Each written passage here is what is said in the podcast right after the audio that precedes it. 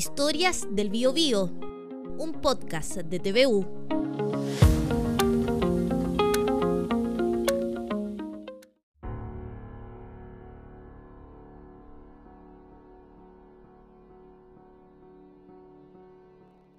¿Reconoce este sonido?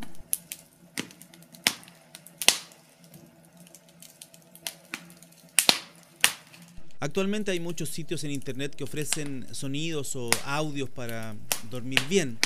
Puede ser un río corriendo, unos grillos cantando en la noche o este.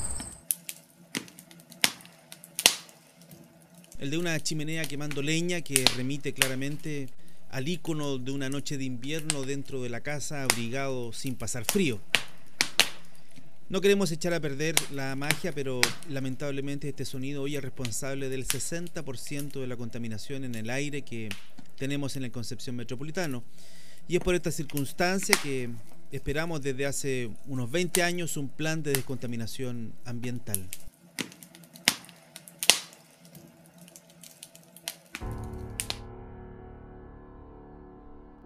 Esta historia comienza a finales de la década de los 90 cuando los habitantes de sectores como Valle Nonguén, Chihuayante, Hualpeno, Coronel, por nombrar solo algunos, notamos que el aire durante las tardes de invierno estaba demasiado pesado. Entonces conocimos los episodios críticos y cómo aumentaba las enfermedades respiratorias en invierno. Las autoridades se vieron en la obligación de analizar el tema y finalmente en julio del año 2006 el Ministerio Secretaría General de la Presidencia declaró formalmente como zona de latencia por material particulado respirable PM10 a 10 comunas del Concepción Metropolitano. La medida se adoptó en base a la solicitud de la en ese entonces Comisión Regional del Medio Ambiente o Corema. El decreto supremo fue el número 41 y fundamentó su resolución en las mediciones de la red de monitoreo que concluyen que los niveles de material particulado en, medidos en 24 horas se situaron entre 80 y 100% del valor de la norma para el año 2004. El régimen de vientos del Biobío también fue considerado y ameritaba incluir a las comunas de Lota, Coronel, San Pedro de la Paz, Hualqui, Chihuayante, Concepción, Hualpén, Talcahuano, Penco y Tomé en este decreto de zona de latencia. Desde ese año, el, 2005, comenzó un intenso trabajo que aún eh, este año, el 2019, no concluye. Se trata de la elaboración de un plan que se llama de descontaminación, pero estamos claros que en realidad es un plan de reacción ante episodios críticos de contaminación ambiental aérea. Cuando ya el trabajo estuvo bien avanzado, hubo un nuevo hito que lo cambió todo. Como pese a la declaración de latencia, la contaminación siguió subiendo, porque en rigor no se adoptaron medidas paliativas, finalmente alcanzamos niveles de zona saturada, lo que se decretó en julio, pero del año 2015 tener reglas nuevas para eh, las emisiones de, distintos sectores dentro de esta zona. Por tanto, va a significar tomar medidas para reducción de emisiones de calefacción residencial, de transporte y de la industria. Y esas medidas vamos a construirlas en conjunto eh, como, como gobierno y con la sociedad civil y las empresas para así tener un anteproyecto presentado el primer semestre del próximo año.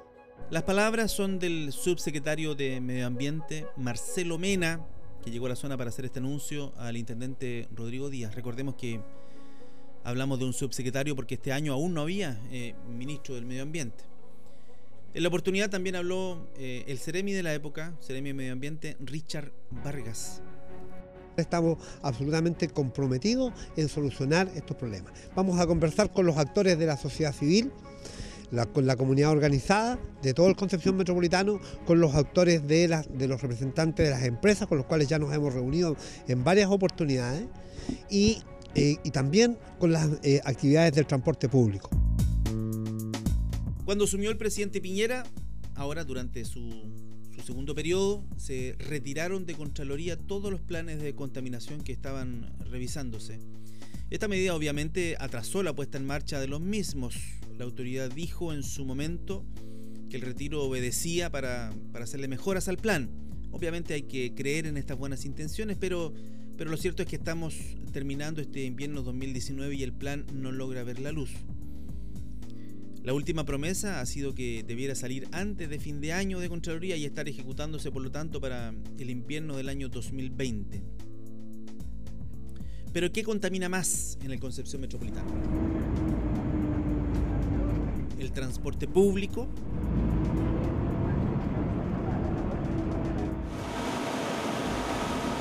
¿La industria?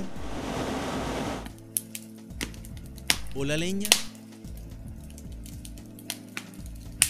Javier Monsalves, periodista de TV Noticias, reportó este tema en profundidad. Lo primero fue un acercamiento a la comunidad. Se hizo una encuesta, yendo por supuesto a los lugares más complejos que ya señalamos, Vallenonguén, Chihuayante, Hualpén, entre otros lugares.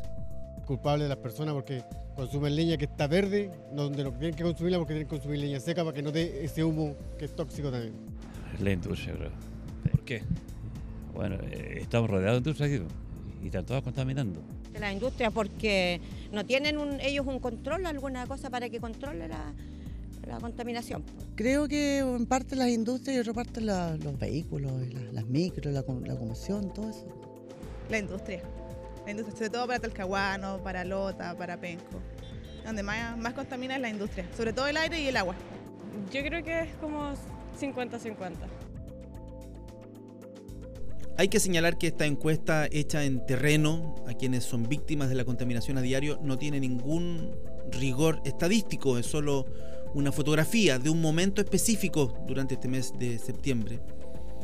Las cifras precisas de qué contamina más nos la entrega el periodista Javier Monsalves. Y claro que en este reporteo había que tener claridad sobre esas cifras, datos duros que eh, por supuesto no están en el colectivo de la gente que habita en el Gran Concepción Metropolitano. Conseguimos hablar con el Ceremi de Medio Ambiente, él nos comentó precisamente cuánto es el porcentaje de contaminación por leña, industria y otros, así que mm, tuvimos una base muy importante para poder seguir más adelante con esta investigación.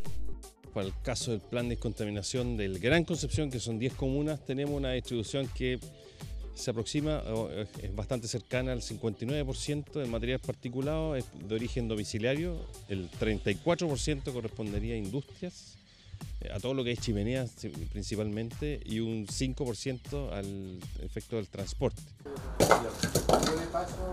Y claro, la leña es protagonista. El gremio de este combustible se ha organizado y hoy busca mejorar su producto. Fuimos a hablar con Luis García, que tiene un local de leña certificada en Barrio Norte. Conversamos con él, comprobamos la humedad del producto y por supuesto todo estaba en regla. Él es el presidente de ProLeña, una organización que agrupa a distintos productores certificados que comercializan este insumo. cada año la exigencia de, mantener una leña de calidad nos ha llevado a certificarnos y a, eh, de ir avanzando sobre todo eh, para no contaminar y para trabajar con el medio ambiente. Yo al consumir la leña seca estoy, estoy ventilando mi casa con mayor poder calorífico, gasto menos en limpiar los cañones, en ensuciar las estufas, en contaminar el ambiente. Entonces, eh, esa es la garantía de la leña seca. Bueno, y a juicio de los expertos, no hay duda que la leña seca contamina menos, pero esto no significa que no contamine. Escuchemos lo que nos dijo el profesor de la UDEC, Jorge Jiménez, investigador de la Facultad de Ingeniería, que ha abordado estos temas en varias oportunidades. Lo que pasa es que, honestamente, nosotros también hemos hecho estudio y trabajo. La leña húmeda contamina y la leña seca me contamina menos. O sea, lo que estoy diciendo es que a pesar de que la leña puede estar completamente seca, ya sea porque tiene una certificación o porque la persona que la compró la secó y esperó el tiempo suficiente, sigue siendo un problema porque dependiendo de la tecnología del equipo el cual la quema, sigue emitiendo cantidades importantes de contaminantes.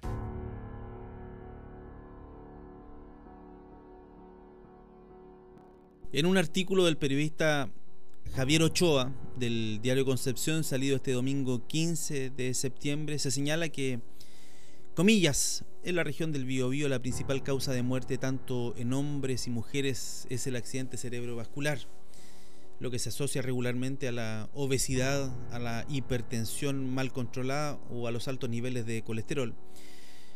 Pero lo alarmante es que un 22% de estas muertes se deben a contaminación ambiental y el riesgo va en aumento. Y es más, un 20% de las muertes por infarto cardíaco, que es la segunda causa de muerte en la región, se deben al mismo problema, exposición a una mala calidad del aire en el largo plazo. Así lo confirma la doctora, epidemióloga y jefa de carrera de medicina de la Universidad de Concepción, Ana María Moraga, y que grafica la drástica realidad local. Nos estamos muriendo por el aire que respiramos, cierre de comillas. Ese es nuestro problema. Hay gente que muere por el aire que respiramos y mientras no entendamos este asunto seguiremos esperando con pasividad un plan de descontaminación sin adoptar medidas alternativas. No hay plan, estamos claros. Pero ¿por qué, por ejemplo, durante los episodios críticos no se gatillan algunas medidas como campañas de prevención o, informativas a través de los medios de comunicación locales? Tenemos los datos de las estaciones de monitoreo. Sabemos cuándo el aire está en condiciones críticas. ¿Y qué hacemos? Hasta ahora, no mucho. Pareciera que la vida se nos va a acabar, que será cubierta por concreto y alquitrán. Pareciera que la tierra se nos va a ahogar, asfixiada por paredes que la matarán. Hablan de progreso y hablan de desarrollar, pero con sus planes no hacen más que asesinar. Los abuelos de la tierra ya casi se van, pero en algún tiempo de seguro volverán. Haya nada más que un gran cementerio gris, en silencio brotará una pequeña raíz. Poco a poco crecerá, poco a poco avanzará, el cemento no la detendrá. La raíz vencerá.